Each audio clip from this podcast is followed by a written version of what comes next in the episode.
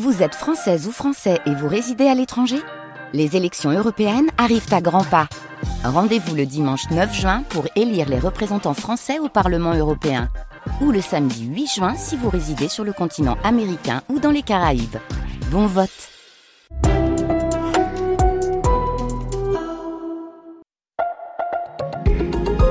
Un podcast France Culture. Décret numéro 1 de la junte du gouvernement militaire. Les citoyens sont avertis que tout acte de sabotage, dans n'importe quel type d'activité nationale, Ils l'ont vécu. tels que les entreprises, les moyens de communication ou de transport, 11 septembre 1973, sera passible de la sanction la plus lourde, coup d'État du général Pinochet. et ce, sur le lieu même des faits, et sans autre limitation que celle de la détermination par les autorités du ou des responsables.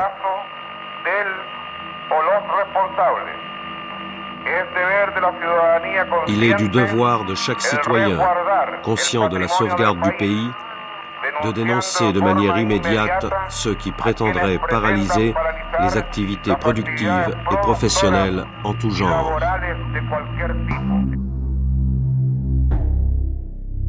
Ce jour-là, le gouvernement du président socialiste Salvador Allende, élu trois ans auparavant, est renversé par un coup d'État militaire.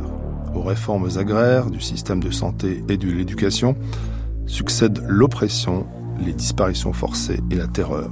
Le croisement de milliers de rapports l'atteste, les États-Unis étaient impliqués.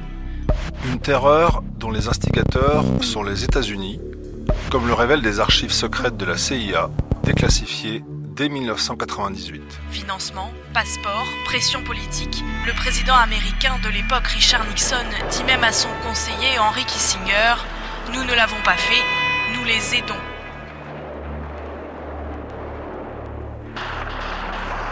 Revivez ce jour tragique en archive et avec ceux qui l'ont vécu. Premier épisode, le bombardement du palais présidentiel.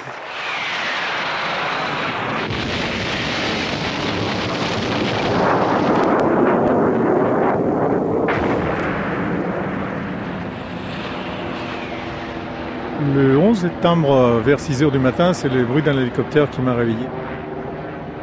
Je m'appelle Luis Casado.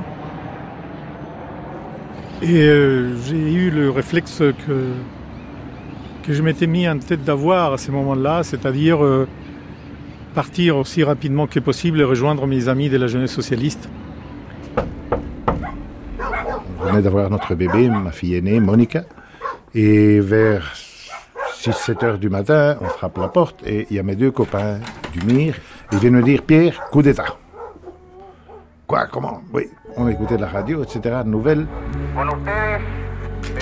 Je sors de la maison, on marche à pied dans la rue et après 10 minutes de marche, on voit qu'il y avait déjà des camions avec des soldats aux abois avec l'arme au poing. Et on sent que ça va, ça sent très mauvais. Mon nom c'est Pedro Cardin, Pierre Cardin. J'ai vécu le coup d'État étant militant du MIR. Le MIR, mouvement de gauche révolutionnaire, était un parti politique et militaire en même temps qui se trouvait plus à gauche de l'Unidad Popular.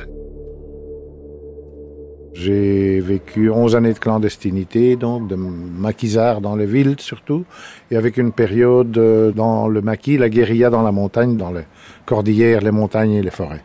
Je devais avoir 30 ans pour le moment du coup d'État. J'habitais dans la cordillère, dans le complejo maderero, mais le jour du coup d'État, je me trouvais à Valdivia. Valdivia, c'est une, assez grosse ville, 150 000 habitants, à environ 800 km au sud de Santiago. Rediffusion du décret numéro 1. Tout acte de sabotage sera sanctionné de la manière la plus lourde sur le lieu même des faits.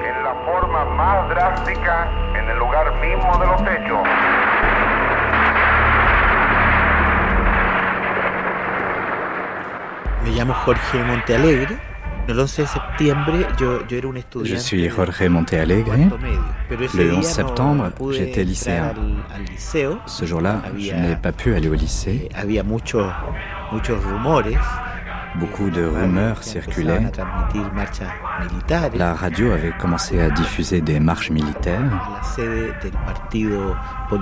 Avec quelques amis, nous nous sommes rendus au siège du parti politique où je militais.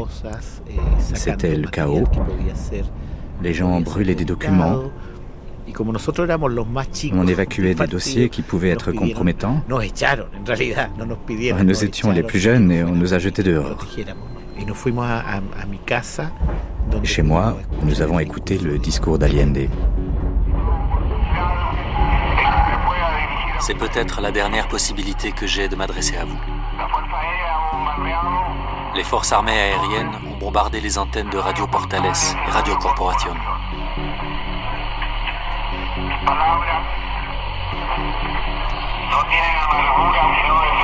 Mes paroles n'expriment pas l'amertume, mais la déception.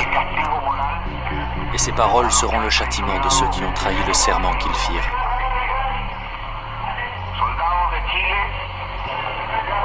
Soldats du Chili, commandant en chef et gradé, amiral Merino qui s'est autodésigné,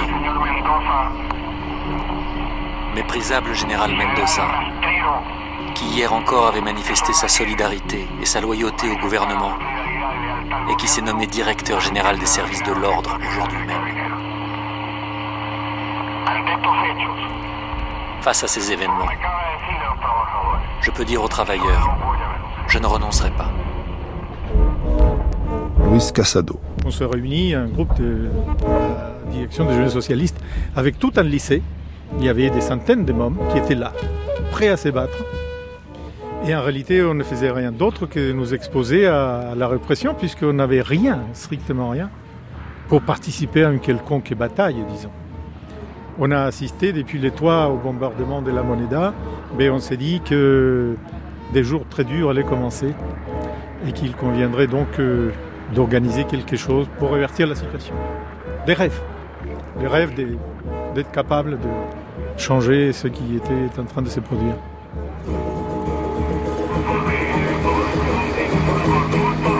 Mientras este tiroteo se escucha en el centro de la ciudad a través de la radio de la cadena de radio. Je m'appelle Juan Guzmán Tapia. À l'époque du coup, j'étais un jeune euh, magistrat. J'avais été contre l'élection d'Allende. C'était pas mon candidat. On a pris un, un verre de champagne.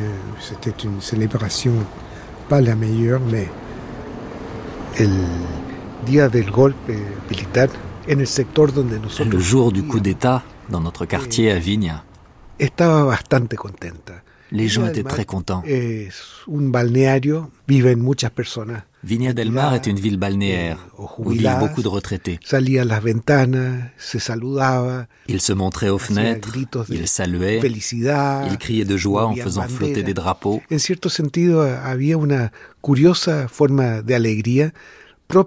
C'était une joie troublante. eh, On avait le sentiment d'être libéré d'un poids gênant. Yo estaba en ese momento, en el 73, a punto de firmar un convenio Ce jour-là, je devais signer un contrat avec la télévision nationale pour renouveler une émission hebdomadaire que je faisais et qui avait beaucoup de succès. Delphina Y Guzman. Je reçois un appel d'un compagnon. journaliste et actrice. Il me dit qu'il va passer me chercher parce qu'il y a des problèmes dans la rue. Salí a la calle. Je suis sortie de chez moi. Je vivais dans le centre de Santiago, tout près du palais de la Moneda. J'ai commencé à entendre les avions. Les ouvriers en étaient en chemise dans la rue. Ça m'a marqué parce qu'en septembre, il fait froid au Chili. Ils criaient Allende, Allende, Allende. Je paierai de ma vie la loyauté du peuple. Je lui dis que j'ai la certitude que la graine que nous avons semée dans la conscience et la dignité de milliers de Chiliens ne pourra être asséchée définitivement. Je m'appelle Erika Hennings. Et le 11 septembre 1973, le matin, très tôt, j'étais avec mon mari Alfonso Chanfro et avec notre fille qui, Natalia, qui avait trois mois seulement à l'époque. Et c'est mon beau-père qui est arrivé pour nous dire qu'il y avait, lui, il disait la révolution, mais en fait c'était le coup d'État. Alors Alfonso s'est levé pour aller rencontrer ses copains d'Imir. Il ne pouvait pas sortir dans la rue, Alfonso. C'était risqué, c'était le couvre-feu, mais c'était risqué qu'il reste à la maison parce que la, les militaires pouvaient arriver. Décret numéro 3. La population ne doit pas se laisser entraîner dans des incitations à la violence pouvant émaner d'activistes nationaux ou étrangers. Que ces derniers comprennent que dans notre pays, on n'acceptera pas ces attitudes violentes et que tout sera mis en œuvre pour déjouer ces manœuvres et qu'ils seront expulsés du pays.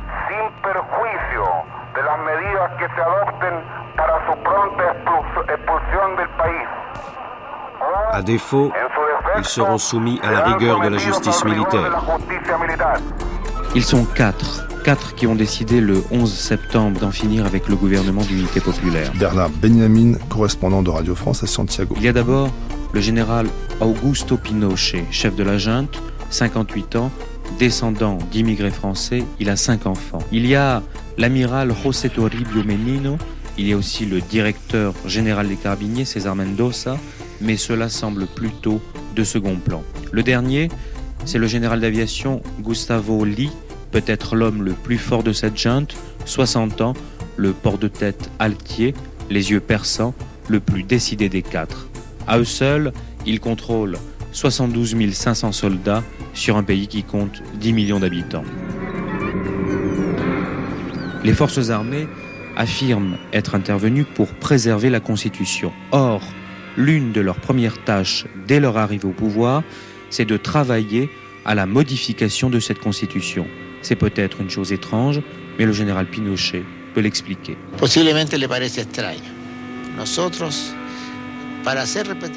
Il est possible que cela vous paraisse étrange. Nous, pour faire respecter la Constitution, nous avons dû en sortir. Nous en sommes sortis, mais nous avons établi un certain nombre de normes légales.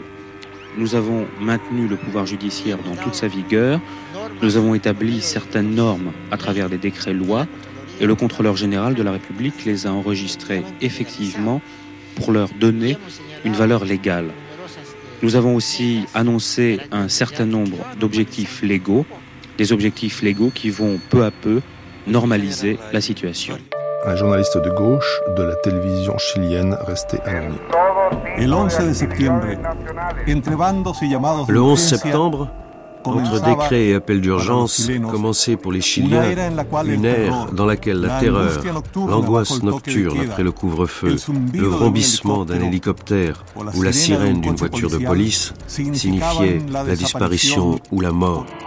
D'autres hommes dépasseront les temps obscurs et amers durant lesquels la trahison prétendra s'imposer. Le président Salvador Allende, juste avant son suicide, dans le palais présidentiel. Bientôt s'ouvriront de grandes avenues où circuleront des hommes libres de construire une société meilleure.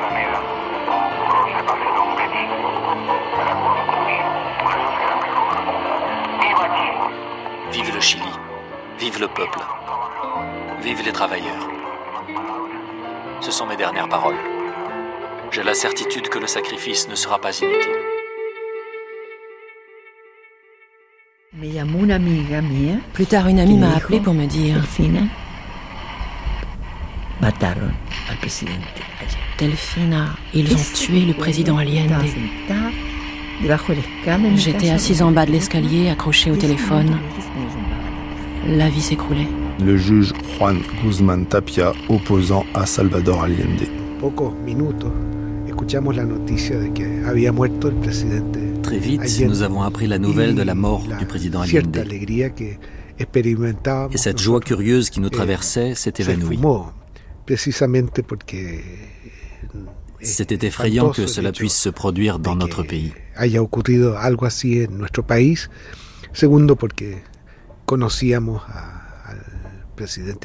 Nous connaissions le président Allende. C'était un homme intelligent, cordial. Nous étions convaincus que c'était un fin politique. Él era un político fino Selon nous, il était mal accompagné, mal conseillé. Nous le pensions manipulé par des éléments d'extrême gauche de son entourage. Demasiado izquierdistas dentro del grupo de personas que lo asesoraban. La nuit dernière, on a entendu des rafales d'armes automatiques et il semble que dans certains quartiers, des ouvriers partisans de l'unité populaire continuent de faire le coup de feu contre les soldats. On parle de 500 morts au cours de ces combats. La junte a reconduit le couvre-feu, elle appelle la population à rendre ses armes en promettant que ceux qui suivront ces consignes ne seront pas inquiétés. Toutes les industries se sont arrêtées, les magasins ont gardé leurs rideaux tirés et les communiqués publiés par les stations de radio, qui sont toutes sous contrôle militaire, demandent aux Chiliens de rester chez eux. Le lendemain, le Chili se réveille sous la botte des militaires. La dictature fait des morts, des blessés et des disparus.